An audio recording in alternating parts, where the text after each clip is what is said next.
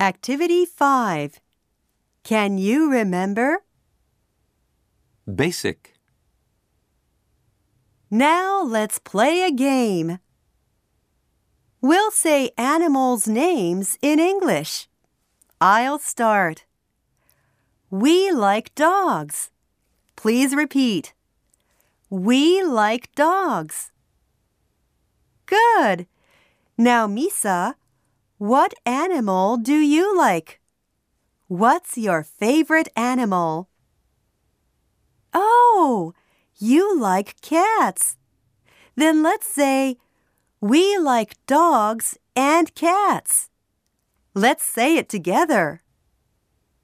Great! Now who's next? Kana? What animal do you like? Like butterflies. Okay, everyone. Let's say we like dogs and and can someone remember?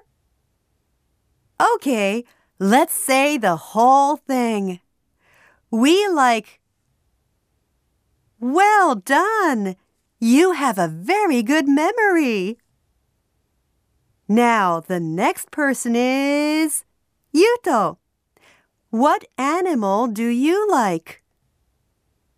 Yuto likes turtles. Can you say the whole thing?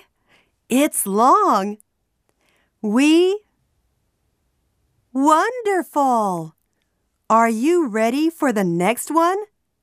Makoto? Lions, good! Let's begin. We. What is Kana's animal? That's right. Okay, from the beginning. We like. Good. Okay, who's next? Wow, you did such a good job. Did you like the game? Good. Now, this is the end of the game.